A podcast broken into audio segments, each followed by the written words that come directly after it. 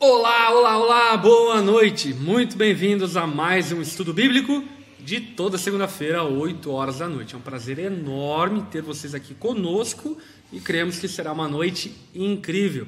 Antes de pedir a vocês algumas coisas, vou apresentar aqui a bancada que está junto conosco para dialogar, debater, conversar sobre a palavra de Deus. Nosso querido Bibotalk.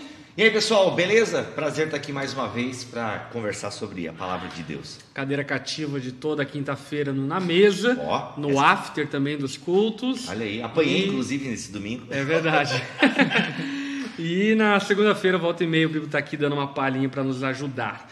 Também nosso querido irmão Fique Fabrício, lá da Onda Dura Belo Horizonte, está tirando um tempo aqui de descanso em Joinville e também está aqui participando conosco, conversando sobre a Bíblia. E aí, Fique, seja bem-vindo. Amém. Obrigado, pessoal. Boa noite. É muito bom estar aqui com vocês. Vim pegar um pouco de chuva e frio aqui em Joinville, né? Quem sabe eu levo essa chuva lá para Belo Horizonte junto comigo. né? É, bom demais. Porque tá. Belo Horizonte tá bem seco lá, né? É, a última vez que choveu foi em março, então O quê? Caraca, é só, uns, só cai uns pinguinhos assim de chuva, assim, mas chuva mesmo foi em março. É, um- é uma temporada, né? Que fica de seca lá. E o abastecimento de água? É que lá é uma região que tem muita nascente, né? Ah. muita lagoa, tem muita nascente, então acaba é, Uhum. não faltando. Mas o tempo seco pega forte lá.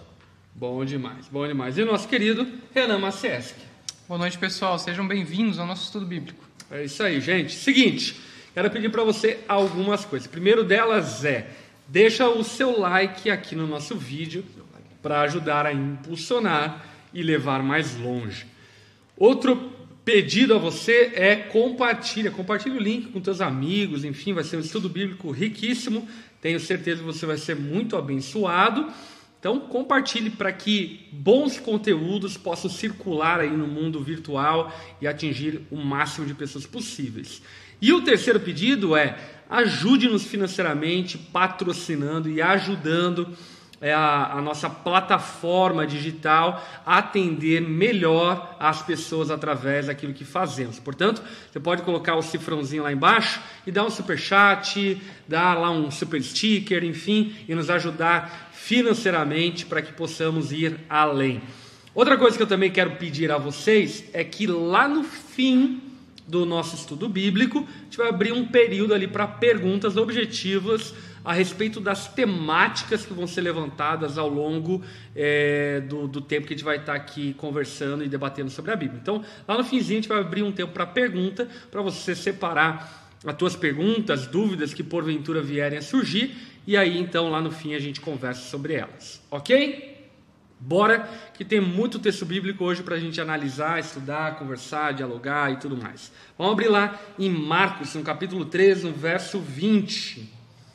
Marcos, capítulo 3, verso 20.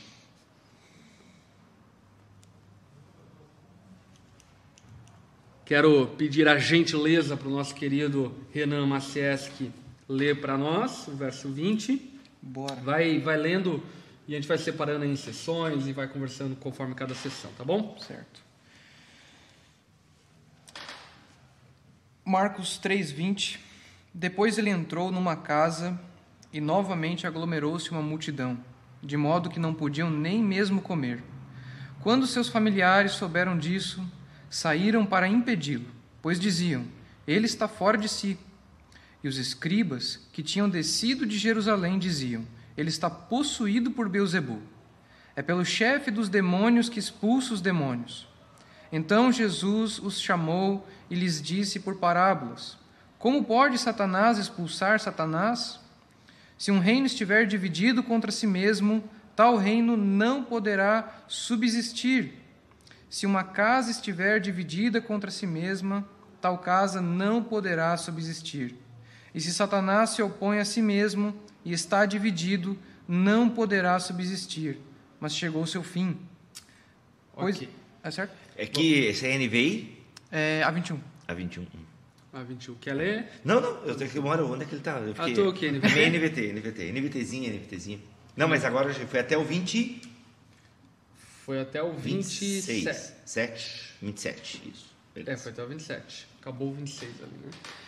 É, então, gente, o texto começa é, mostrando essa atividade frenética de Jesus ao servir a multidão e que vem no embalo já daquilo que nós conversamos a semana passada, de um Cristo que, diferentemente da religião, se importa com a multidão e se importando com a multidão, então dedica-se a ela para dar a ela, enfim, a, a, a, esperança, dar a ela a pregação do Evangelho, redirecionar os problemas, mas ao mesmo tempo não cercear as motivações e intenções que os levavam até Jesus, mas pelo contrário, ao chegarem até Jesus com suas doenças, enfermidades, então haviam. É, havia-se então a atividade de Jesus de pregar e demonstrar para aquelas pessoas que aquilo que elas precisavam era muito mais profundo do que apenas uma cura, do que apenas uma libertação, seja lá o que for, enfim. E nesse contexto frenético de serviço à multidão, o primeiro grupo de pessoas que aparece ali é a família de Jesus, é, olhando para Jesus e pensando que Jesus estava meio louco, porque ele não tinha tempo nem para comer. E não tendo tempo para comer, eles pensavam que Jesus estava desequilibrado, transtornado, que precisava de algum tipo de socorro. Querem comentar um pouco sobre isso? Eu acho muito legal que Marcos ele deixa bem claro essa divisão de pessoas que está ao redor de Jesus, né? Quando Marcos está apresentando esse panorama dessa situação, demonstra ali que tem os familiares, os fariseus, o povo, e eu fico me imaginando, né, eu como um familiar de Jesus. Né? De repente, aquele meu parente ali começa a atrair uma multidão.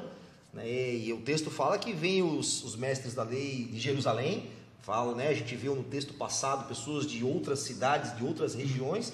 Então, os próprios familiares já começam a ficar preocupados com Jesus, uhum. porque Jesus ele chama essa atenção para ele e naturalmente Jesus ele começa a dar a atenção para as pessoas que não era comum naquela época.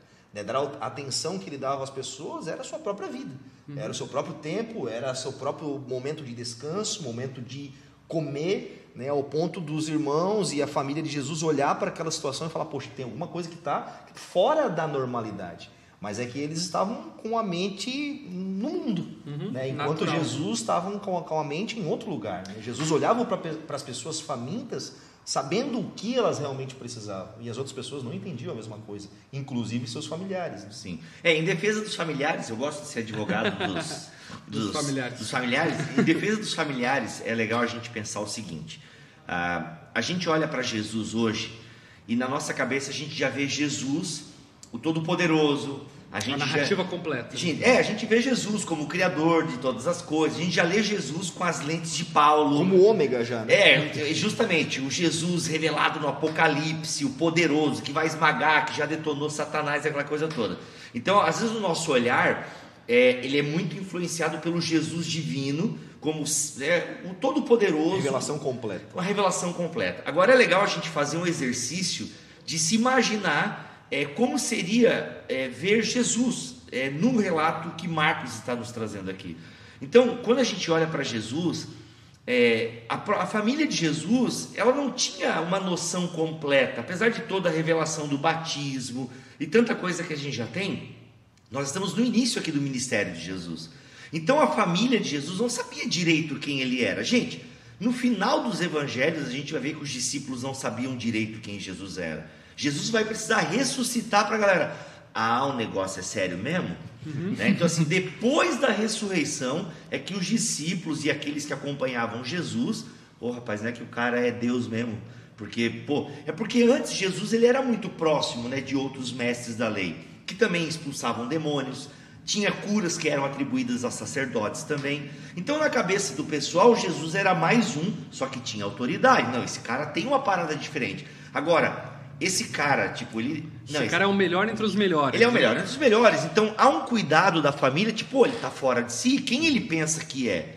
Né? Quem ele pensa que é? Então é um cuidado até da família de preservar a humanidade de Jesus, no sentido ele precisa dar uma segurada na onda. É o que a gente fala para o pastor Lipão, segura a tua onda. até porque Quem tu pensa que é? Né? Ele tem razão, ele tem razão. Até porque deve ter sido um baque, né? Porque o ministério de Jesus foi silencioso até os 30 anos. Ninguém sabia, era um ministério praticamente dentro de casa, familiar. E de repente Não, talvez sai... nem houvesse, sabe? Isso. Eu gosto de pensar, eu gosto de falar uma, uma. Eu descobri que o Dia e Carson pensa algo parecido, então eu não estou sozinho. Então, já que o Dia e Carson o D.A. Carson pensa, e o N.T. Wright fala muito sobre isso também. Mas quem sabe Jesus Cristo, né, 100% homem, 100% Deus, é o que o credo nos legou. Só que vamos parar para pensar no ministério de Jesus e no homem Jesus. É alguém que talvez vai se descobrindo como Deus. Será que ele já era uma criança com cinco anos e fazia já passarinho do barro, como alguns apócrifos falam? Eu gosto de pensar nessa ideia de que Jesus vai se descobrindo o Filho de Deus e, se, se, e vai tendo uma consciência de quem ele é. E a narração dos evangelhos dá a entender que é dessa forma como Jesus vai se descobrindo, entendendo a revelação. Justamente, porque ah, não, eu não era. sei, tem coisa que a humanidade de Jesus fala muito alta ali, né? Tipo, não, tem coisa que eu não sei, Apesar só compete de, ao Pai. de Maria em especial, ela tem uma revelação tanto quanto é, ampla acerca de quem Jesus era, uma vez que o anjo aparece para ela e fala o que fala, então é, eu acho curioso. Sim, a concepção dela, ela sabe que não teve nada com José ou com qualquer outro Exatamente. homem, né? Então ela sabe que o ventre dela, realmente, o, o Altíssimo é, é, é, desceu sobre ela, né? o Espírito Santo desceu sobre ela e tal. Só que mesmo assim, queira não, o que sai dela é uma criança, né? É. Que vai tendo as necessidades de uma criança. Que ela não. teve que limpar. Teve que, que limpar. Teve que... Jesus foi 100% homem. Então, de repente, e a Bíblia não fala nada dos primeiros 30 anos de Jesus. E talvez Jesus fosse só mesmo o filho da irmã Maria. Não, ele sempre foi Deus, mas eu quero dizer assim, que ele atuou como um cidadão palestino, seguindo a carreira do Vivia pai. a família. Viver a família, os irmãos, né, construindo casa com o pai. Jesus não construía mesa, gente. Tá? Ele era mais um, um como se fosse um pedreiro, um carpinteiro. Que, tá? que, a carpintaria era o pedreiro daqueles O pedreiro dias, né? daqueles dias. Negócio de fazer Jesus fazer mesa aí é coisa do Mel Gibson. Então, assim, sabe? E, então, Fazer cadeira. fazer cadeira e tal. Então é isso, sabe? Tipo, e de repente ele, pô, agora é a hora, né? Então alguma coisa o impulsiona para o deserto e agora é a hora. E aí ele, tanto que é uma coisa, e principalmente o evangelho de Marcos, já falamos muito isso aqui, é um evangelho de muita ação. Não tem tempo para descanso. E é muito legal que essa passagem realmente deixa bem claro que não tem tempo para descanso. Mas a galera, pô, cara, cuidado aí, né? Você come um pouco, se nem comer você pode e tal. E, é- e é de, tirar o fôlego, né? Porque Jesus está ali na ação e não tem tempo para comer, e a família e os fariseus, enfim. A, a própria narrativa, né? Porque eu estava pensando que o versículo 20 fala da multidão, o 21 dos familiares, o 22 já pula para os escribas. Isso é interessante porque o, o que eu percebo é que existe uma conexão aqui entre a narrativa anterior, como o pastor falou, e a narrativa que a gente está analisando hoje, né? A narrativa anterior parece que parece mostrar esse lado positivo do ministério de Jesus, a atuação dele com relação aos necessitados, com relação à multidão, e agora parece que o contexto ele joga para a oposição. E, e eu vejo que a família de Jesus está dentro desse contexto de oposição, parece que relembrando até o versículo 6, onde diz lá, né? Mas assim que saíram dali, os fariseus conspiraram com os herodianos contra ele a fim de o matar. Né? Aqueles que eram inimigos se juntam com um propósito único de eh, barrar Jesus, de derrubar, de parar ele, né? Limitar o ministério dele. né? E parece que agora a família de Jesus também é acrescentada a esse grupo que se une aos inimigos, né? O que eu acho Claro, muito interessante muito que inconsciente, né? é, sim. Mas eu percebo que é até a- é uma intenção de Marcos de narrar a coisa dessa maneira, né? Que onde pode ver, no versículo 21, ele abre falando dos familiares. No 22 até o 30, ele fala dos escribas. Aí lá no 31 ele volta aos familiares. Então parece que a, a, a narrativa da família de Jesus faz uma moldura em volta desse dessa questão Como mais ali. um grupo, né, que estava tentando limitar Exatamente. dele. Então eu, eu percebo muito essa relação de oposição e a família de Jesus sendo acrescentada dentro, dentro disso, né? E também, enfim, outras, outras coisas que a gente vai vendo ali no, no texto, né? No desenrolar. Pô, tu foi cruel agora com a família de Jesus, né? Tem- tem que ter o outro lado, né? tem- Tem- Isso, é, eu discordo um pouco dessa tua leitura, apesar de que a forma com que Marcos monta o texto pode levar a esse tipo de pensamento. Aliás, aqui um parênteses, né? É, certo dia, é legal a gente pensar também que é, há uma montagem aqui do texto e pode ter se passado muito tempo, né, entre a escolha dos doze Sim. e esse momento. Até Então, porque o relato não é cronológico. não né? é cronológico, então é legal a gente pensar que talvez Jesus tenha pescado aqui, tirado uma soneca, né? Dá pra gente, quem, quem sabe Jesus. Mas assim, por que, que eu, eu acho um pouco cruel essa tua análise? É, no sentido de que, poxa, pelo menos vamos falar de Maria, né? Ela vai permanecer até o final. Tiago, irmão de Jesus, se torna líder da igreja em Jerusalém. Então, nesse sentido, eu acho um pouco cruel fazer colocar eles no mesmo patamar dos fariseus, que inclusive estavam negociando com os herodianos, como a gente falou nesse bíblico lá do, duas semanas atrás, que era uma galera barra pesada. Quer ver? Né? Deixa eu fazer um Mas, equilíbrio aqui, ó, um contraponto entre pastor, dois lados pastor, do que já estamos aqui já aqui, mano. Mas fazendo um equilíbrio aqui entre as duas falas, e que eu acho que é super salutar os dois pontos de vista, é que nós percebemos, de certa forma, uma oposição da família de maneira inconsciente, sem que eles percebam que eles estão sendo uma pedra de tropeço isso. ou aparentemente uma pedra de tropeço para Jesus, mas estão sendo. E isso é muito interessante porque fala muito sobre a natureza da igreja. A igreja tem inimigos reais e tem inimigos velados. Sim. Tem inimigos que se opõem de maneira muito clara contra a igreja, é, religiosos, os próprios demônios e por aí vai.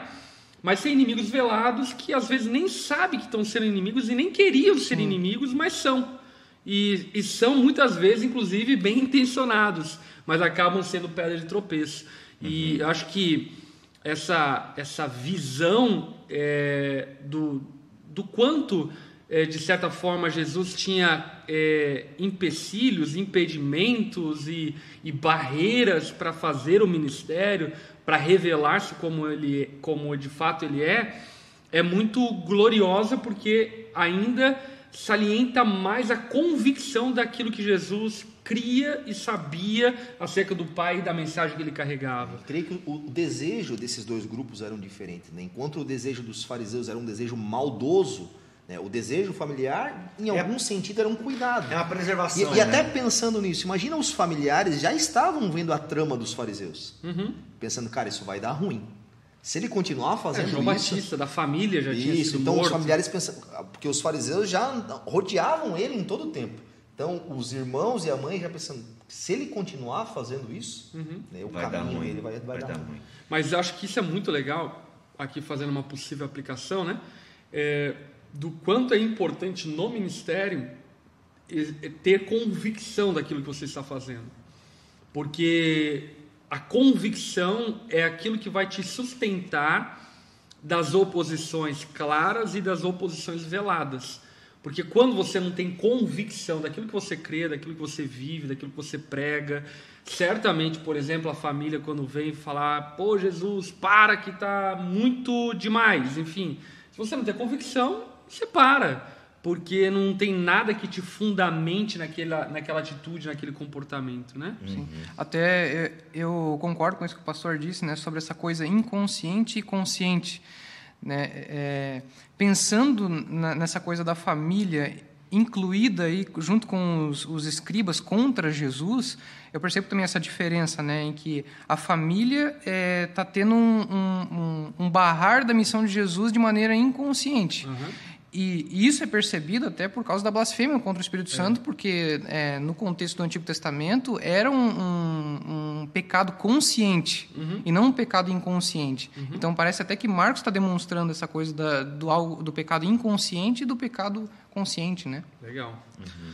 Legal. Enfim, aí aparece então o segundo grupo, que é o grupo dos religiosos fariseus, que nós já falamos e descrevemos eles nos últimos estudos, volta aí alguns capítulos para saber um pouco mais, melhor quem eram os fariseus, que mais uma vez aparece se opondo contra Jesus e se opondo de uma maneira muito vil, né, muito rasteira, por conta que o texto inclusive dá essa essa aparência, né, parece que eles pegam um embalo é, da oposição da família para levantar uma crítica ainda mais exacerbada e exagerada é, a família dando a entender que Jesus poderia estar transtornado psiquicamente, é, os fariseus entram nesse ensejo e ali então eles dizem que Jesus estava expulsando demônios na força de Beuzebu. E até inclusive o momento onde é narrado essa afirmação dos fariseus é interessante porque, por exemplo, a ausência de comida que é o motivo pelo qual a família se dirige a Jesus, é a ausência de força. Então, parece que ali os fariseus não estavam apenas atribuindo a força para expulsar demônios, mas a força do ministério de Jesus era uma força diabólica, era uma força satânica, que aquilo que ele fazia, ele não fazia na força de Deus, porque olha aí, nem comendo ele come, então só pode estar tá cheio aí de, de, de forças malignas para poder então fazer aquilo que ele faz. E diante disso, então, Jesus propõe uma parábola. E qual é a parábola ali que ele conta? Ele vai contar sobre, né, Jesus chamou, respondeu com uma comparação. Como é possível Satanás expulsar Satanás? Perguntou. Um reino dividido internamente será destruído. Da mesma forma, uma família dividida contra si mesmo se desintegrará. É, ele, ele entra com, com esse tema porque ele está quebrando o argumento deles. Né? Uhum. Então, ele está contra-argumentando aquilo que eles estavam pensando. Ele, ele praticamente joga para ele, joga no colo deles de volta. Não, peraí, vocês estão falando que eu estou fazendo isso na força de Satanás? Poxa, se eu estou expulsando Satanás na força de Satanás, é, incoerente, não tem cabimento algo desse. Então, Jesus, obviamente, com a sua sabedoria, ele pega eles no pulo deles e contrapõe eles no erro da argumentação deles. Até porque eles também expulsavam demônios, né? Então, uhum. e quando eles usam essa expressão Beuzebu, está muito ligado a, a, até o período intertestamentário, onde, onde, é, onde, começa a ter essa classificação de demônios e tal. Então eles é o maioral dos demônios, por assim dizer. Né? Uhum. Então já tem uma classificação do reino das trevas ali. Já tem um mapeamento já, demoníaco. Um mapeamento neusitiquiano, lista, né? É uma lista, enfim. E, e, é uma, e na verdade isso assim, já é uma, eles não têm mais nada contra Jesus, né? Eles, inclusive já organizaram até a morte de Jesus de alguma forma ali com os herodianos. E eles agora estão tentando de alguma tentam desmoralizar Jesus com esse argumento que Jesus é, rebate com a parábola que você falou, né? E aqui eu acho que a gente traz um pouquinho a questão do reino espiritual, da questão também de uma luta contra a força das trevas. A gente não pode negar que existe realmente uma realidade maligna e e Jesus traz até esse exemplo, né? na continuação da parábola, ele fala: E se Satanás está dividido e luta contra si mesmo, não pode se manter de pé e está acabado. Quem tem poder para entrar na casa de um homem forte e saquear seus bens? Somente alguém ainda mais forte ou seja, Jesus está dizendo que ele é mais forte do que uhum. Satanás, né? que ele não é igual a Satanás, ele não faz pelo poder a autoridade sobre ele, né? Justamente, ele é mais forte. Amarrar ele, o valente. Ele é amarra o valente. Inclusive, até aqui a gente abre um parênteses, né? Que tem no meio neopentecostal e até mesmo pentecostal, é a expressão tá amarrado, né? Então essa expressão ela não cabe para o crente dizer, não, que quem amarra o valente foi o próprio Deus, né? o próprio Jesus Cristo. E alguns já, pega, já pegam um texto para montar uma escatologia e dizem que Satanás já está amarrado. Já está É, então assim, calma, o texto não quer dizer isso. Né? O texto não quer dizer isso. Ou seja, ele está dizendo que ele é mais forte, né? somente alguém ainda mais forte, alguém capaz de amarrá-lo e saquear a sua casa. Então ele já se coloca, ele fala assim: não, gente, não faz nem sentido o que vocês estão falando, porque, primeiro, que seria uma contradição a questão do reino dividido, e segundo, eu só posso fazer isso porque eu sou mais forte, né? Nas entrelinhas, Jesus está dizendo está isso. Está se declarando como alguém superior. Está se declarando como alguém, como ele já fez anteriormente, anteriormente. Né? Se declarando como Deus, perdoando o pecado e por aí vai, né? Então ele cada vez ele vai deixando mais claro quem ele é. Né? Então ele é, ele é aquele que perdoa pecados, ele é aquele que é superior a Satanás e por aí vai. Bom demais. E aí a gente vai então para o versículo talvez mais, é, eu diria, hum. não, não diria polêmico, mas mais confuso talvez, enfim, dentro desse contexto, que é o verso 28. Eu lhes digo a verdade: todo pecado e toda blasfêmia podem ser perdoados, mas quem blasfemar contra o Espírito Santo jamais será perdoado. Esse é um pecado com consequências eternas. E eu acho legal aqui começar a falar sobre esse assunto, é, pegando o ponto ali que o Renan tinha citado anteriormente, né? Parece que ali Jesus, inclusive, estava fazendo uma concessão para a família dele, né? Uhum. Pecados e blasfêmias. O que eles estavam fazendo, estavam fazendo na ignorância, estavam atrapalhando, mas é, não estavam fazendo com intenções pecaminosas e, e consciente.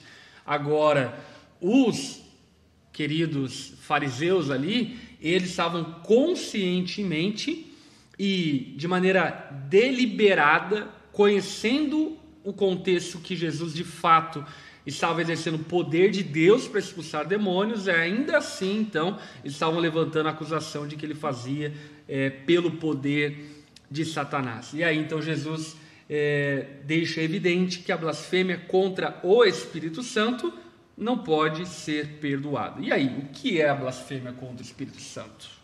Acho muito legal quando a gente pensa sobre isso, a gente lembrar qual é o ministério do Espírito Santo.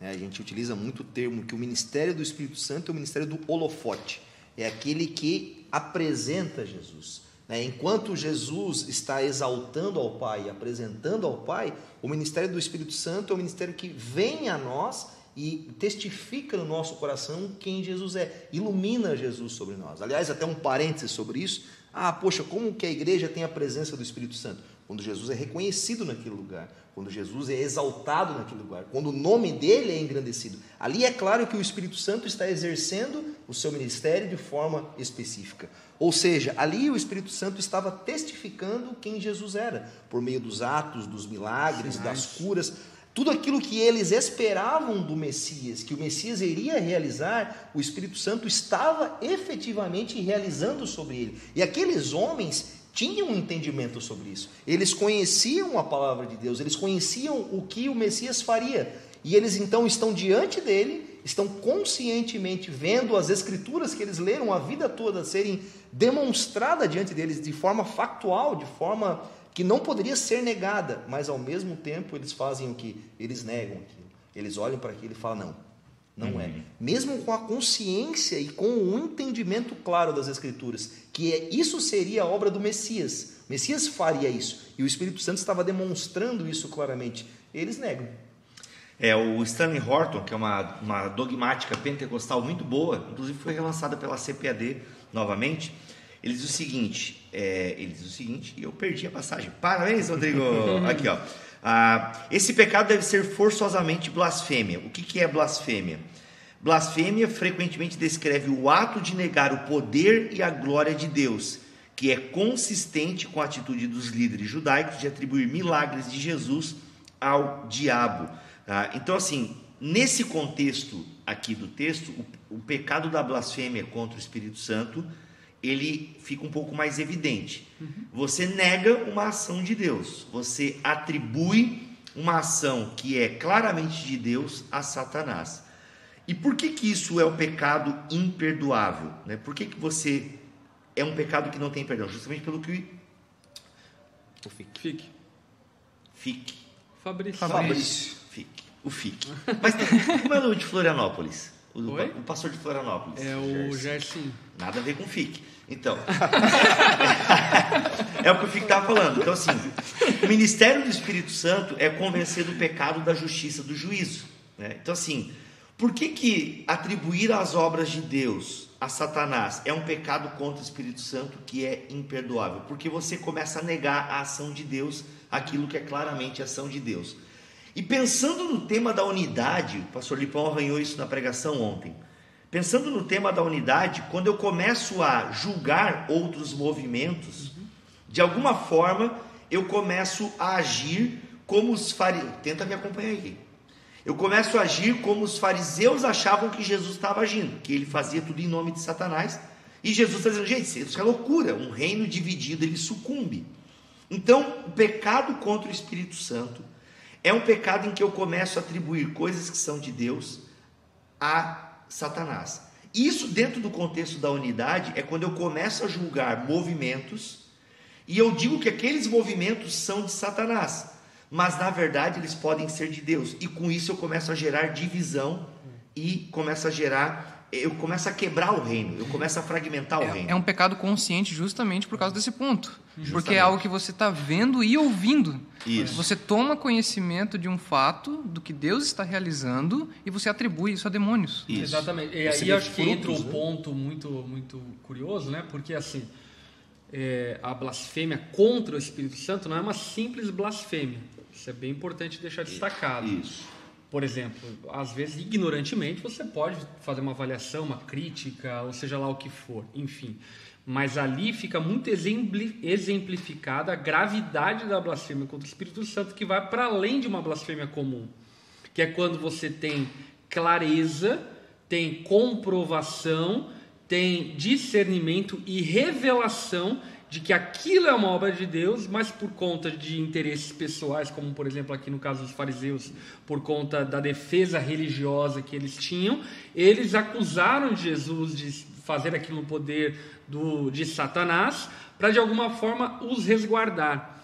Portanto, não era uma crítica ignorante, mas era uma forma diabólica de tentar puxar o tapete de Jesus, mesmo ele sabendo que aquilo que Jesus estava fazendo era de Deus, porque os frutos evidenciavam que era de Deus. E aí o Bíblia entrou em algo que eu acho legal a gente falar, né?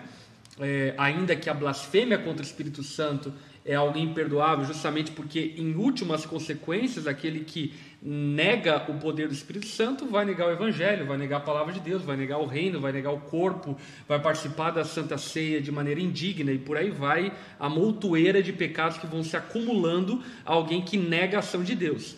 Mas acho que uma atitude, digamos assim, tão drástica e tão severa quanto essa, inicia em um comportamento é, blasfemo, por vezes, é, eu diria, em doses homeopáticas. Quando você começa a ter uma atitude de ficar avaliando os outros, outras denominações, outros movimentos e assim por diante, achando que você tem que emitir opinião a respeito de tudo, de todos, e daquilo que o outro faz, daquilo que o outro faz, enfim. E isso pode se tornar tão gigante ao ponto de que daqui a pouco, para defender a tua tese, ainda que o outro esteja fazendo algo certo, você vai continuar criticando, você vai continuar é, acusando. Eu acho isso, por exemplo, no momento político como a gente vive, não quero entrar aqui em política, mas acho que é, é interessante citar isso para exemplificar. Por exemplo, ah, vários partidos eram a favor lá do voto auditável. Vários partidos, PT, PSOL, vários, vários partidos, enfim. Inclusive faziam declarações e levantavam essa bandeira e assim por diante.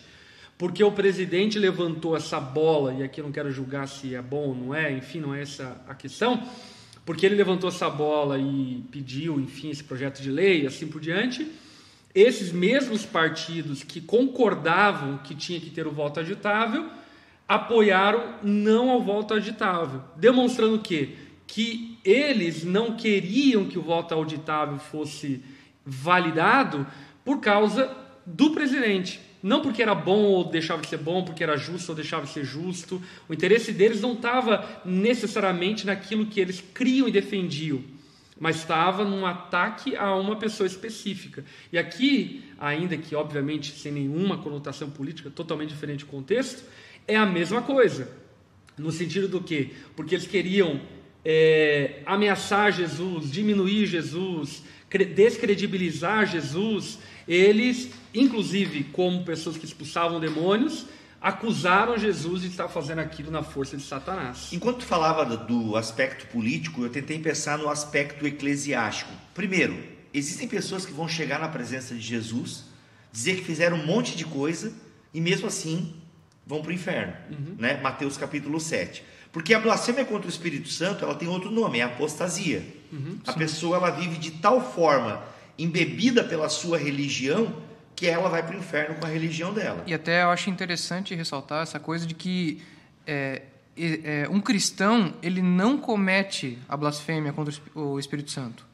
O Isso cristão, não é um ato único, não é um ato único é, também, né? Também é o cristão ele pode, sim, mentir ao Espírito Santo, ele pode apagar o Espírito, Santo, o Santo, ele pode entristecer isso. o Espírito Santo, né? A, a, a, Bíblia mesmo expõe isso. Agora, a questão da blasfêmia é um ato que é, imperdo... é alguém que está num nível de dureza de coração, de incredulidade que não tem mais volta. É. E é, e é, assim, não é um único ato. Ai, pensei uma besteira aqui com o Espírito Santo. Ai, blasfemei. Calma. Primeiro que se você já fica pensando toda hora, ai, será que eu blasfemei contra o Espírito Santo? Não blasfemou, porque isso aí... Né, já é um é, sinal de temor, né? É, pode ser uma religiosidade também, mas enfim... Aquele que, que blasfemou contra o Espírito Santo nem tem não tá esse nem medo. Isso, não, não ele não tem esse medo, porque primeiro que a blasfêmia contra o Espírito Santo, é o que eu ia falar. Então, a, o cara pode se enfiar numa religião de tal forma, e aí nesse sentido, ele transforma o, a teologia dele num, num cercado, e quem não está naquele cercado ele, ele, ele diz que não é de Deus. E isso pode ser problemático e pode ser a blasfêmia contra o Espírito Santo e levar esse irmão, essa irmã extremamente religioso, por quê? Porque ele sacralizou a teologia dele. Sim. E aí, quando você sacraliza a sua teologia, você já não enxerga mais o Jesus das Escrituras. E aí, isso é muito perigoso. Então, é nesse sentido que a, a blasfêmia contra o Espírito Santo, ela não é um ato assim, tipo, único. É uma deliberação do coração contínua. E aí a gente, se a gente alargar um pouquinho as tendas, por exemplo, eu gostaria de ler aqui Hebreus capítulo hum. de- deixa eu citar um exemplo. Uma vez eu participei de um debate é, lá em, em Curitiba, numa universidade, um debate multirreligioso lá, enfim. E um ateu que anteriormente já foi frequentador de igreja, assim por diante, ele, no meio do debate, eu estava respondendo uma das perguntas e depois ele me interrompeu e disse assim, de maneira bem objetiva e direta: Eu Sou ateu porque quero ser ateu, ainda que Deus me convença de que Ele existe e de que existe a salvação e etc, etc, etc. Eu ainda seria ateu porque eu não quero que Ele exista. Essa ação é uma ação deliberada de alguém que nega qualquer tipo de revelação ou ação de Deus. E essa pessoa é impossível de ser conduzida ao arrependimento e a Jesus, porque ela se opõe de maneira veemente. Óbvio que talvez ali ele tá- estava falando, enfim, é, na força do debate ou algo É, do tipo, né? querendo lacrar É, querendo lacrar e assim por diante. Mas vamos supor que aquilo de fato foi genuíno, foi do coração e assim por diante.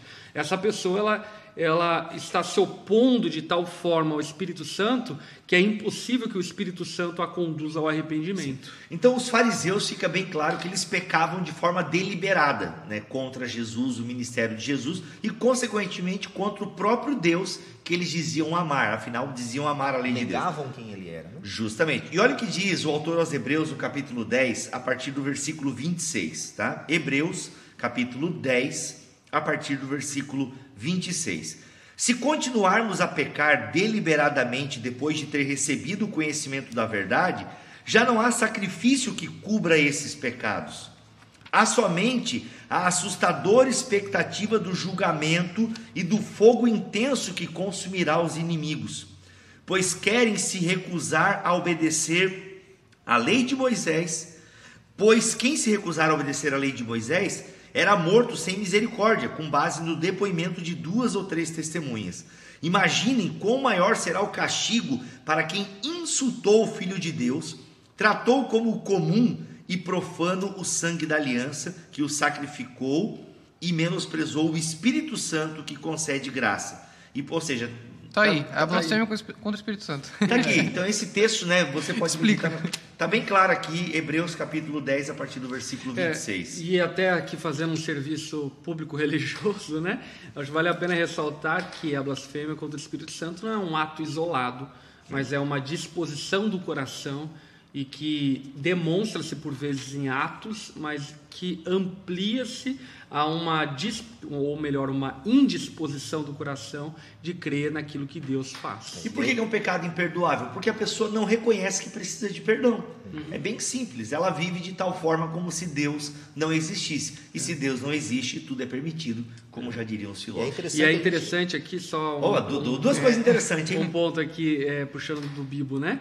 É, o, a afirmação do Bibo, né, de crer que Deus não existe, não é necessariamente um ateísmo, mas é talvez uma religiosidade onde você monta um ídolo que não é o Deus da palavra, o Deus criador dos céus e da terra, mas é uma projeção das suas ideias, das suas concepções e tradições e preferências. Sim, é, importante citar que talvez muitas pessoas passaram por um contexto onde uma pessoa defendia uma ideia e dizia que se alguém fosse contra ele, era uma blasfêmia contra o Espírito Santo. Talvez muitas pessoas sofreram contra é, isso. com E o texto demonstra que não tem a ver com isso, né? não tem a ver com, enfim, com um pseudo-homem ali que se levantou e se alguém for contra ele, está Uhum. indo contra o Espírito Santo. Mas quem deliberadamente vai contra o Cristo das O Cristo, Escrituras. exatamente. Contra quem deliberadamente vai contra a revelação de quem Jesus é. Né? Para que esse texto também não seja, porque muitas vezes pegam ele e transformam ele de forma equivocada. Né? Legal, é, porque com isso acho que o FIC quer dizer que não quer dizer que a gente não possa ter comentários e, e ter opiniões sobre movimentos cristãos Claro. e tal. Agora, o problema, a gente tem que ter essa régua muito bem clara, porque tem movimentos que são claramente contrários às escrituras e tal. Outros são contrários à nossa teologia, e com isso a gente A tem que ter nossa cuidado. tradição, a nossa tradição e tal. A gente precisa ter cuidado Nossa com isso. cultura e tal. Justamente. Mas é que, infelizmente, muito no meio evangélico, algumas pessoas usam esse jargão para, enfim, colocar as pessoas né, na parede, deixar Sim, medo nas pessoas. certeza. né? E o texto não está falando sobre Não. isso. né? É. Ok, acho que esse assunto encerrou, né? Esse assunto, acho que. Então vamos lá seguir a pauta. Tem o pecado para a morte, né? Algumas pessoas talvez. é, depois você com o superchat, você possa fazer essa pergunta no superchat, porque 1 João fala do, perca- do pecado para a morte, Para a morte, né? Acho que depois a gente podia entrar, você pode, se você quiser fazer essa pergunta com o superchat, Faz superchat. depois a gente responde. Bom demais. Então vamos lá, vamos continuar o texto. É, paramos ali no 30, né? Posso ler aqui então? É, vai, manda ver, Fique. Ele disse isso porque afirmavam: está possuído por um espírito impuro. Então a mãe e os irmãos de Jesus foram vê-lo.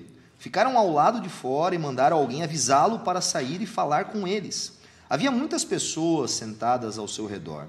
E alguém disse: Sua mãe e seus irmãos estão lá fora e o procuram. Jesus respondeu: Quem é minha mãe? Quem são meus irmãos? Então olhou para aqueles que estavam ao seu redor e disse: Vejam, estes são minha mãe e meus irmãos. Quem faz a vontade de Deus é meu irmão, minha irmã e minha mãe. Então, assim, vamos lá. É, num contexto geral, fica muito claro que a temática toda por volta é a unidade. Jesus falando sobre a unidade é, dos demônios, a unidade que é necessário ter no A reino. unidade dos demônios. É, por incrível que pareça, né? Galera, stay together! E por ninguém fim, solta a mão de ninguém. Ninguém sabe. Pronto, falei. boa, boa, boa. É, e por fim ali a unidade do reino que é concernente àqueles que fazem a vontade do Pai. E parece à primeira mão, quando a gente lê de maneira ah, rápida, apressada, enfim, que Jesus ele está quebrando o quinto mandamento, inclusive, né? É. Que diz honra teu pai e a tua mãe. E é isso mesmo, Jesus está desonrando o pai, ele está desonrando a sua mãe, seus irmãos, está desdenhando deles. E aí? Eu penso que o nosso núcleo familiar ele aponta para a verdadeira família, né? Assim como o casamento ele aponta para Cristo, aponta para o Evangelho. Então eu, eu penso que essa é a verdade por trás do texto, né? Jesus é, mostrando uma realidade mais profunda, uma realidade espiritual por trás da família, né? No caso mostrando qual é a família espiritual, que existe um laço mais profundo que nos une com a família de Deus, né? Uhum. É, o, o Pablo Deiros aqui ele fala uma coisa interessante. Quase sempre o vemos na companhia dos seus discípulos. Né? Ele fala que, como é, o Evangelho de Marcos, é muito clara essa ideia de que Jesus está sempre com os discípulos. Ele diz o seguinte: que dos 671 versículos que compõem o Evangelho de Marcos, 498, ou seja, 76%, referem-se às palavras e ações de Jesus de que os discípulos são testemunhas. Né? Essa ideia de que quem é a família de Deus? É quem faz a vontade do meu Pai. E acho que todo mundo aqui, eu vivenciei isso, né? Eu cheguei à fé, é, não foi por meio familiar, né? Eu com 17 anos fui para a igreja por conta de amigos e estou até hoje na igreja por conta de amigos, por assim dizer. E a minha família, no começo, meu pai não me apoiou, eu porque eu ia na igreja dos crentes, né? Então eu, um católico não praticante, ia na igreja dos crentes. Isso foi assim uma coisa meio chocante e tal. E meu pai não me impediu, mas também disse que isso não ia dar em nada, né? Ah, isso é fogo de palha, não vai dar em nada e tal. E a minha mãe sempre muito de boa e tal. Mas é incrível como a igreja e os meus irmãos da igreja, eles passaram a ter uma importância vital na minha vida, assim, vital, ao ponto até de às vezes eu cometer alguns erros de deixar de ir em eventos familiares para estar em algum evento da igreja. Mas eu entendo e acho que eu cometeria esses mesmos erros de novo, porque também era uma fase que eu estava descobrindo essa família, né? Então, por exemplo, hoje eu lembro com muito carinho, por exemplo, do seu Amilcar, da dona Ednir, que foram os meus pais espirituais, para usar essa expressão. São pessoas que me, realmente me guiaram nos primeiros passos na fé E, e, tipo, e como eles foram vitais para mim. Né? claro que eu, eu, eu, louvo a Deus pelo meu pai e pela minha mãe que me deram comida, que me ensinaram os primeiros passos e sempre cuidaram de mim. Mas é incrível que eu tenho um carinho também muito especial né, pelo seu Amilcar e pela dona Ednir. Por quê? Porque foram assim aqueles que realmente me deram um leitinho, sabe, que me acolheram. E eu lembro, cara, é, eu sempre conto isso, né? É, os homens da igreja, os mais velhos, poxa, como isso foi importante para minha hombridade, né? Quem pagou a minha faculdade foram os irmãos da igreja, né? Não foi um membro da minha família, tá? Porque eu não tinha condições. Mas é, eu vivi muito essa questão de família na igreja e louvo a Deus por isso, que a igreja não foi só um, uma coisa para mim, foi realmente uma família, porque três homens da igreja um dia chegaram e falaram: Cara, escolhe a faculdade que tu quiser que nós vamos pagar para ti. Eu, uou! Né? Na época eu já estava apaixonado por teologia, enfim, aí entrei nessa da teologia, né? Devia ter feito psicologia, mas enfim, aí, sacanagem. né? Mas eu digo assim que eu vivi muito isso na igreja, assim, de realmente os irmãos, e a gente vive isso, né? Por exemplo, nós que viajamos e tal. Cara, a gente às vezes vai para uma igreja que a gente nunca viu os irmãos, e cara, a gente senta, conversa, já abre o coração, é. já conta pecado, já ouve pecado do outro, realmente como uma família. Agora, é claro, é evidente que Jesus não está dizendo para a gente abrir mão da nossa família, do Sim. núcleo. Porque até porque se você for para o hospital, muitas vezes quem vai estar tá lá com você é a sua família direta, né? Ainda que a gente sabe até de muitas ela tem responsabilidades civis, né? responsabilidades civis, e claro. Ainda que a gente sabe de histórias que muitas vezes irmãos, né? A pessoa não tem família na cidade, são os irmãos que revezam no hospital e até fazem aquele serviço de limpar a pessoa caso ela tenha necessidades bem específicas. É legal até a gente pensar que como que era a religião judaica naquele primeiro século.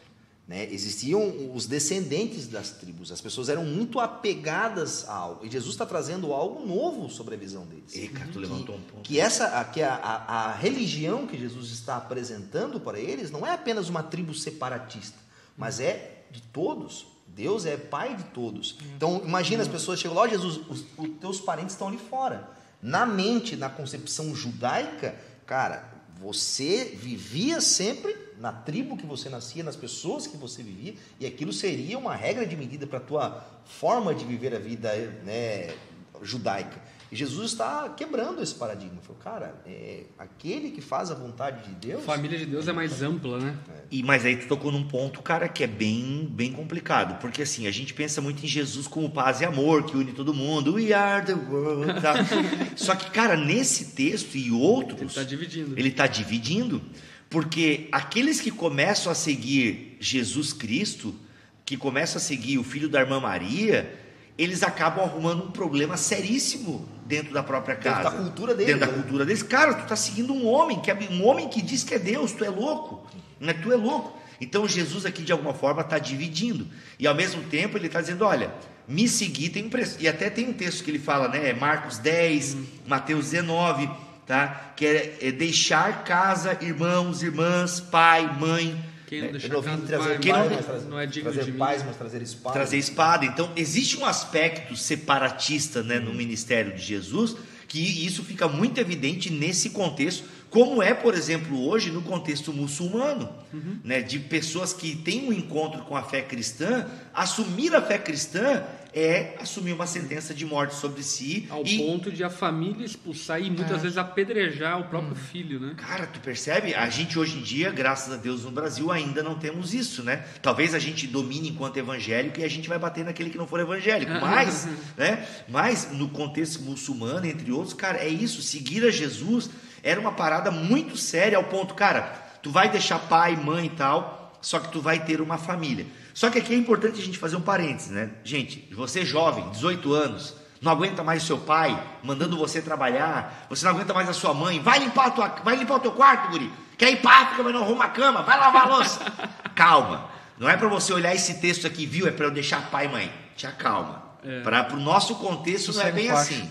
Vai pagar os teus boletos primeiro, querido. é, eu, eu acho interessante falar sobre essa questão de contexto, porque, por exemplo, ainda que o contexto islâmico é, seja oriundo, enfim, da religião islâmica, mas ele também faz parte de um contexto cultural oriental do Oriente Médio que faz parte do contexto também aonde Israel tem inserido, Líbano e todas aquelas nações do Oriente Médio. Portanto, ainda que eles são aspectos religiosos no islamismo, existem aspectos culturais regionais que estão atrelados a essa questão da família, é, do quanto a família é tudo que uma pessoa tem e, portanto, é, o converter-se ao cristianismo, o romper com a família, é uma questão de, de morte, é a pessoa abandonar a vida dela ao converter-se a Jesus e abandonar a família. Portanto, como o Bíblia falou, é, no nosso contexto ocidental, talvez seja é complicado entender esse texto e praticá-lo. É porque no Ocidente a gente é muito individualista, né? Uhum. E na cultura oriental a gente percebe que existe uma coletividade, né? É. Muito maior, assim. Eu me vejo não como indivíduo, mas como parte de uma comunidade. Exatamente. E Jesus de forma nenhuma está negligenciando, né? Ou levando as pessoas a isso. Muito pelo contrário, quando ele está lá na cruz, ele está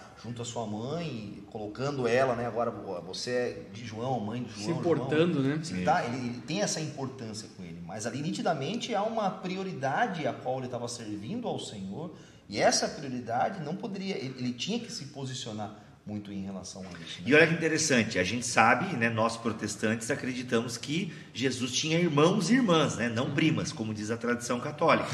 é, então assim, é, e ele fala para João cuidar da Maria, é. no sentido, ó, a família é isso aí, é quem está com, com, a gente aqui, quem, com, quem obedece à vontade do Pai. Porque dá a entender que os irmãos de Jesus foram levar a parada mais a sério depois da ressurreição. É. Porque até então Jesus era o nosso irmão que está fora de si. Uhum. Né? Eu lembro de uma história, deixa eu contar uma história rápida aqui. Conta aí. Eu fui viajar com o Lipão uma vez, a gente foi para São Paulo, ele foi pregar. Logo quando ele me chamou, me, estava me preparando, né? E eu tinha que falar isso para a família, né? né? A minha família ia saber que eu ia me mudar. Sua família é luterana? Não, Não, minha família, grande parte católica e alguns evangélicos, né?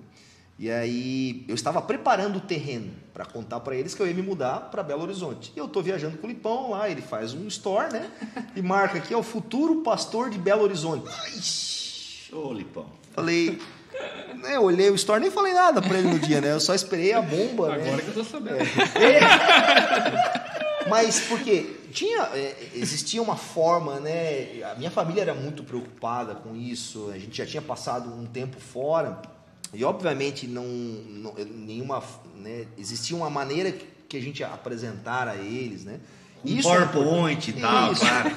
E eu creio que isso é muito importante, porque muitas pessoas às vezes olham para um texto como esse, cara, e podem colocar a família de uma forma que não deve ser. Uhum. Eu estou, por exemplo, de férias aqui em Joinville, 10 dias.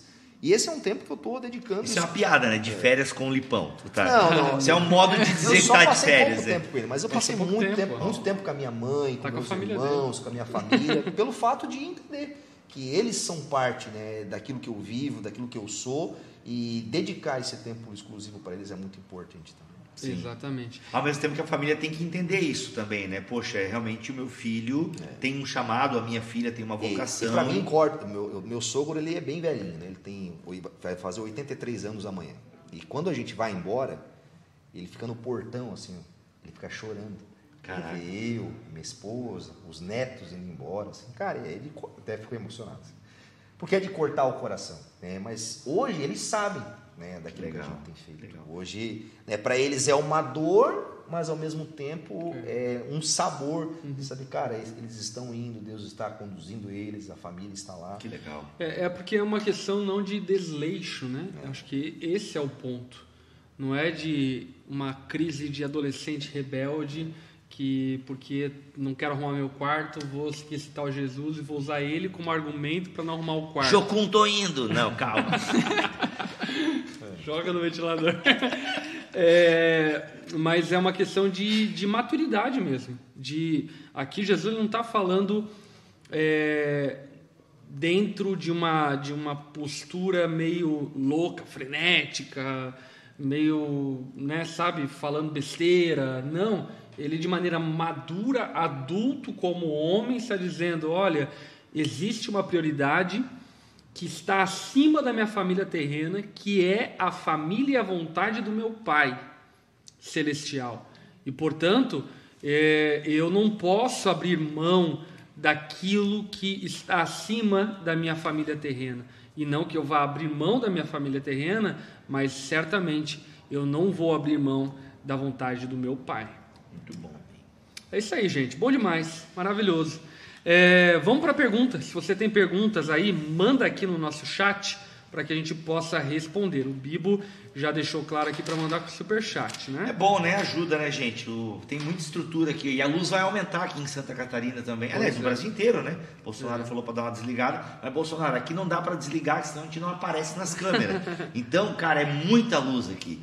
E tem que pagar essas contas. Então, se você é abençoado pelo estudo bíblico, um super chat não vai, né? Vai, vai ajudar nós. aqui. Mas Daniel Neto, que é lá de Charlotte, lá de North Carolina, deixou aqui a sua contribuição em dólar. Eita, em dólar tá, ó. Marcelo do Carmo também deixou sua contribuição. Bom demais. Vamos lá, vamos para as perguntas.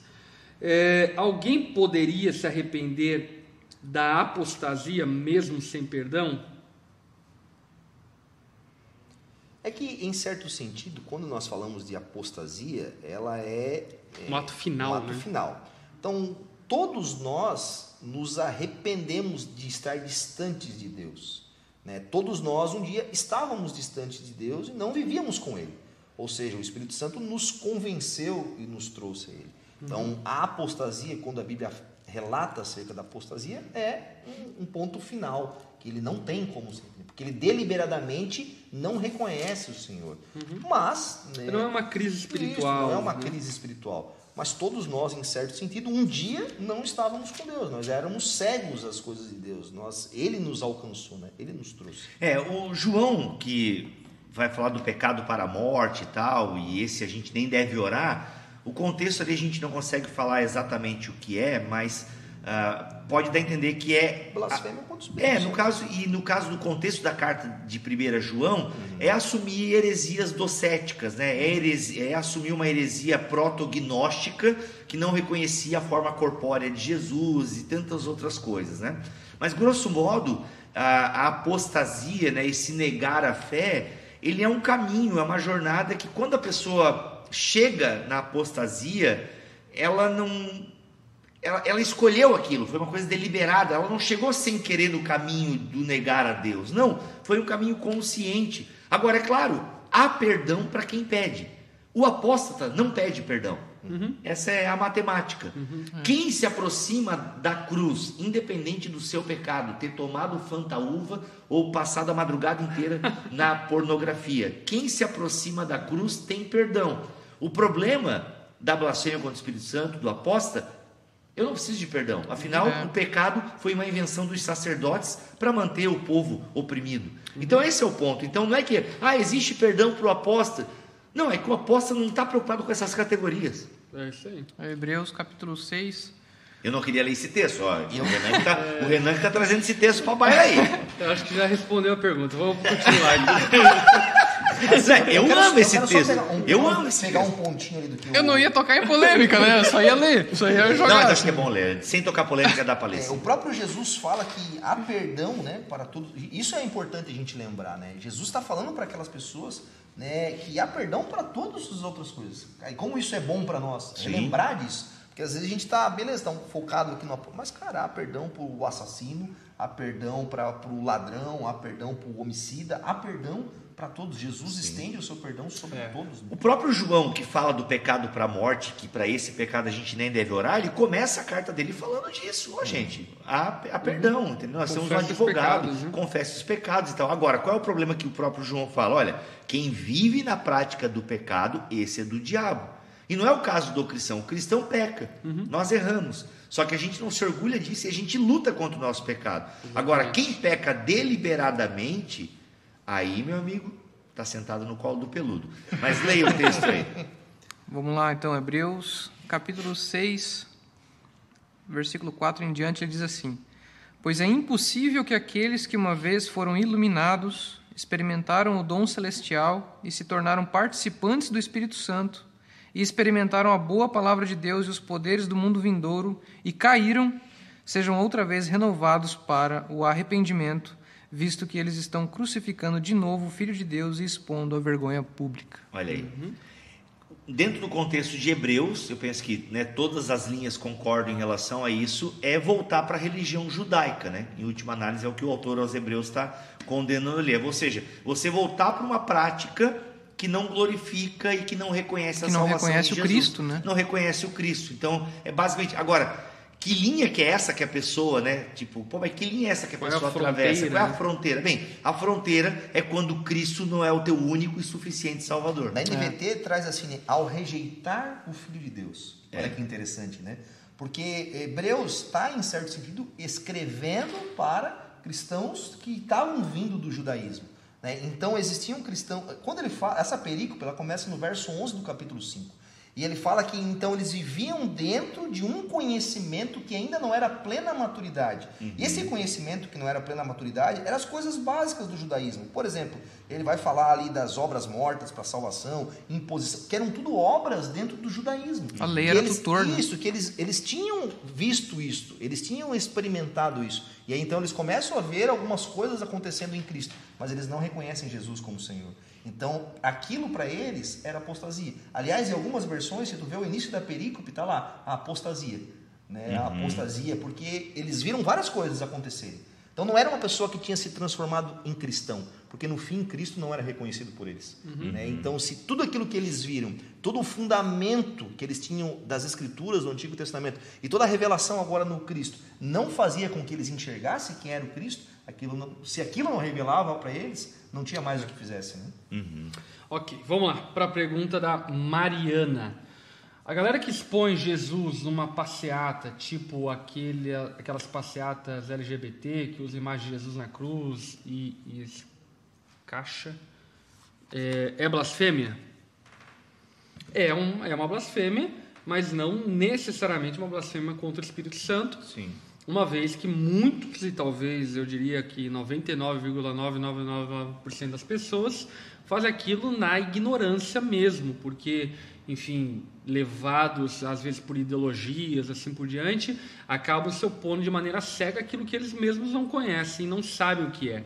Portanto, é uma blasfêmia, mas não necessariamente uma blasfêmia contra o Espírito Santo, ou seja, uma negação à revelação de quem Deus é. E só fazendo uma defesa, gente, o coronavírus não veio por conta daquela, daquele desfile de carnaval onde Satanás arrasta Jesus e tal, que acho que foi a Fiel, né? O desfile da Fiel, que foi em 2019, se eu não me engano. Foi. E Jesus vence no final, inclusive, tá? Daquela, daquela peça. Daquela então, trama. Quando, quando a Daquela gente trama. pega o texto paralelo, lá em Mateus, fala assim: todo aquele que disser uma palavra contra o Filho do Homem será perdoado, mas quem falar contra o Espírito Santo. Então Jesus está falando: olha, é, a pessoa. Porque, quantos de nós talvez já falamos algumas coisas contra Jesus? Quantos de nós, enfim, em alguma consciência já fizemos algo? Né? Mas ele fala, cara, aquele que blasfemar contra o Espírito Santo, que é a negação completa de quem Jesus é. É, Essa porque- pessoa, por exemplo, que fez isso num cara, cara, ela pode ser perdoada. Uhum, se ela se voltar para Jesus, se ela reconhecer quem Jesus é, pedir perdão pelos seus pecados. É o que é interessante essa fala de Mateus, porque fala sobre a imanência e a transcendência, né? O blasfemar contra o filho do homem é imanência. Eu estou blasfemando contra aquilo que eu vejo, toco. Agora, blasfemar contra o Espírito Santo é a transcendência, ter revelação através do Espírito Santo de quem é esse filho do homem e ainda assim o negar e ainda assim voltar-se contra ele. Nós cristãos temos que cuidar muito com isso, porque a gente pode ter o ateísmo prático mesmo, né? A gente até crê que Deus existe, mas vive como se ele não existisse. Né? Então, essa blasfêmia contra o Espírito Santo é, é um pecado muito dos religiosos, né? A gente, claro que a gente ampliou aqui para a blasfêmia do Espírito Santo para uma negação ah, da ação do Espírito Santo e, consequentemente, né, o ateu e aqueles que vivem como se Deus não existisse, ok, eles estão nessa condição porque não reconhecem. Mas a blasfêmia contra o Espírito Santo é um pecado é, de forma geral do religioso. É. né? E isso é muito assustador, né? Porque os fariseus eram esses, eram religiosos, conheciam as escrituras. Então a gente pode ficar, realmente a nossa teologia pode nos cegar e nos levar para um caminho de blasfêmia contra o Espírito Santo, né? É. É, Agradecer aqui os superchats, inclusive do nosso querido Bibotal. que E nem fiz pergunta, hein? Ali, ó.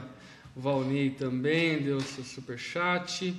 A Luana perguntou aqui: quais são as coisas essenciais as quais temos que ter unidade, em quais liberdade, em quais delas devemos praticar a caridade? Acho que o credo apostólico é uma régua de medida muito clara para a igreja, né? É. Né? Poxa, quando nós falamos, né, creio em Deus Pai, que- Todo-Poderoso, que é que o credo Criador apostólico. dos céus e da terra, em Jesus Cristo, seu único Filho. Ou seja, você olhar para esses fundamentos específicos do credo Isso é, nós não podemos quebrar a unidade dentro disso. Ou seja, se eu não creio que Jesus nasceu de uma virgem, se eu não creio que Jesus é Deus, se eu não creio que, enfim, é, naquilo que o credo deixa tão, tão explícito para mim, acho que essas são as coisas essenciais né, que a igreja, enfim, deve demandar aí todo o seu esforço e toda a sua o seu cuidado para que isso não, não seja quebrado. Né? Muito bom. Aqui, ó, o credo niceno constantinopolitano. Creio em um só Deus, Pai Todo-Poderoso, Criador do céu e da terra, de todas as coisas visíveis e invisíveis. Creio em um só Senhor, Jesus Cristo, Filho unigênito de Deus, nascido do Pai antes de todos os séculos. Deus de Deus, de, luz da luz, Deus verdadeiro de Deus verdadeiro, gerado, não criado, consubstancial ao Pai, por ele todas as coisas foram feitas e por nós, homens, e para nossa salvação desceu do céu, se encarnou pelo Espírito Santo no seio da Virgem Maria e se fez homem. É, também por nós foi crucificado sob Pôncio Pilatos, padeceu e foi sepultado. Legal. A igreja ela, ela, ela, ela é, inicia né, o seu caminhar professando a fé. E o credo apostólico ela é uma base que sustenta isso em um tempo de muita crise uhum. nos primeiros séculos, em que homens se levantavam com diversas, enfim, ideias. Então a igreja se reúne, a gente vê o credo ensino, onde que ali forma-se então uma confissão de fé, uhum. em que aqueles que realmente criam em Jesus Cristo, naquilo que a Bíblia trazia de forma é, clara e objetiva, se firmava, se firmava né? É, por falar em substancial, a gente, a questão do Alistair McGrath, no Gênesis da Doutrina, ele fala isso, né? A gente tem que ver a forma e a substância de uma doutrina. Porque, por exemplo, se a gente pega a questão da união hipostática das duas naturezas de Jesus, a igreja oriental e a igreja ocidental, elas tinham formas diferentes de falar a mesma coisa. Uhum. A própria questão da trindade é uma doutrina super complexa no início da história da igreja. Né? Então, mas a essência está ali. Cremos que é uma pessoa que subsiste em três pessoas e tal. É, tem uma, um, essa questão dos absolutos, né? É, existem alguns absolutos que transcendem a história do cristianismo. E esses absolutos, eles nos unem enquanto cristãos.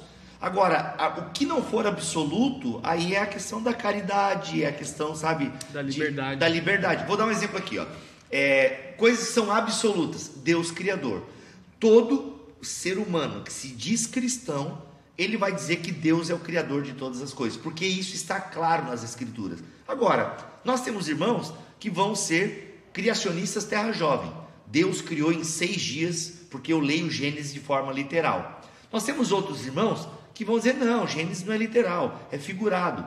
E a Bíblia não está preocupada em dizer como Deus criou, isso a ciência responde. Então nós cremos que existe a, a, teoria da evolução, tudo bem, não tem problema em um cristão aceitar a teoria, a teoria da evolução.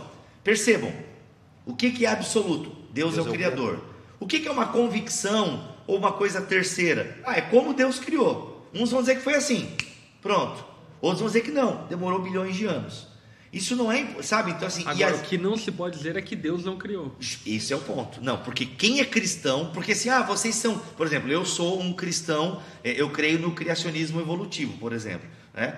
Ah, cada, porque... cada um com seus problemas, né? Justamente, cada um com seus problemas. Ah, mas tu não é nem crente, porque assim, teve uma onda fundamentalista nos Estados Unidos que colocou, primeiro, todo cristão é republicano, né? você tem que ser pré-milenista histórico e acreditar na terra jovem e na criação em seis dias. Cara, isso é um absurdo você colocar isso como absoluto. Entendeu? É um absurdo. Porque não está claro nas escrituras. Não está claro. Ah, mas porque Gênesis fala assim, pera, você existem diferentes formas de você ler Gênesis, que não é o ponto aqui. Agora, o que, que todo mundo tem que concordar e que atravessa os séculos da nossa história? Deus é o Criador. Por exemplo, outro ponto também é trindade, dupla natureza, é, salvação pela graça, entende? São aspectos é, vida eterna. Vamos pegar a questão da vida eterna, que eu acho que esse é legal. Todo cristão genuíno acredita que Jesus Cristo irá voltar. Uhum. Todo cristão genuíno acredita. Acredita numa vida eterna. Agora, quando irá voltar, se é isso é antes é secundário. Milênio, se é depois. Justa, isso, é isso é o secundário. Isso então, não pode nos dividir. Justamente. É. A gente tem isso é um respeito e uma liberdade. É um respeito, perfeito. Então, uns vão dizer que Jesus, que a gente já está no milênio. Outros que ainda vai vir um milênio. Uns dizendo que Jesus vai voltar antes da tribulação. Outros no meio da tribulação. Outros no final e tal. Gente, isso é secundário. O que, que é absoluto? Jesus Cristo vai, vai voltar. voltar. e teremos a vida eterna. Ora vem, Senhor. Ora vem, Senhor Jesus. Então, assim, esse, é isso que a gente precisa ter maturidade para a gente lutar pela unidade. Por isso que eu preciso abraçar o meu irmão presbiteriano que está errado batizando criança. Está errado. Pedobatismo é errado. Porque nós somos credobatistas. Assim como os pedobatistas, essa galera aí nada a ver. Não entenderam nada da aliança. Estão batizando só adulto que crê. Que absurdo. Mas são liberdades que nós temos. Entende? Eu acho que esse é um grande cuidado, né? Porque quando nós quebramos a unidade com coisas secundárias, é, Nós estamos o ferindo reino, né? o corpo de Cristo, né? Onde ele não deveria ser ferido, né? Onde deveria haver uma liberdade, obviamente, e uma aceitação. Né? Não que ele deixe de ser meu irmão, Uhum. Isso. talvez ele não compreenda algumas coisas como eu compreendo. E glória a Deus, se ele come carne e eu não como, glória a Deus por No fim É, das contas, a gente 14. está impedindo um ao outro de crescer, né? Porque essa multiplicidade de, de perspectivas, ela, elas cooperam para que a gente cresça junto, né? Ela como- gera, como ela gera o crescimento do corpo de Sim. Cristo. É. Porque E eu aí- aprendo com meu irmão, né? Eu, eu, eu, eu me transformo em alguém humilde para ouvir ele e ele em contrapartida comigo. E aí, para ficar bem claro, vamos supor que eu, credo batista, comece a dizer, não, porque quem batiza criança, isso é do diabo. É. Opa, olha a blasfêmia contra o Espírito Santo aqui. Porque quem sou eu para dizer que quem batiza criança não é de Deus? Entende? Eu estou jogando um movimento todo fora, onde Deus age, salva, porque eu acredito que batizar Em nome criança. das minhas convicções. É, por causa da tua tradição de interpretação. Por causa da minha tradição e interpretação. Então, a minha tradição e minha interpretação, ela podem ser maligna e me levar para o inferno. Por isso que eu preciso da história da igreja. Eu preciso da tradição dos santos, sabe? E aí eu vou cair onde? Eu vou cair nos credos apostólicos. Por isso que a gente precisa comer do pão e do vinho, né? Justamente. Sentar na mesa, Sentar na comer, mesa. olhar no olho um do outro, enfim. É, você falou para pedir no superchat aqui qual a pergunta primeiro, João? Fizeram. Fizeram, eu já, não, eu já respondi. Ah, já Pe- respondeu já respondi. O pecado para a morte de João provavelmente era aderir a uma seita que negasse a, É a pessoa de Cristo. Era basicamente isso. Ah, por que, que a gente não deve orar? É, não, é porque não adianta você orar por alguém que está negando né, a Cristo. Então, é, você vai orar e não vai ter efeito a oração, não porque a oração não tem efeito, mas é porque a pessoa escolheu um caminho de heresia, um caminho de apostasia. É. Olha aqui, ó. Mas obrigado pelo superchat. É, uma pergunta boa. Quando a pessoa duvida Pô, sobre quando algumas... fala isso, uma pergunta boa.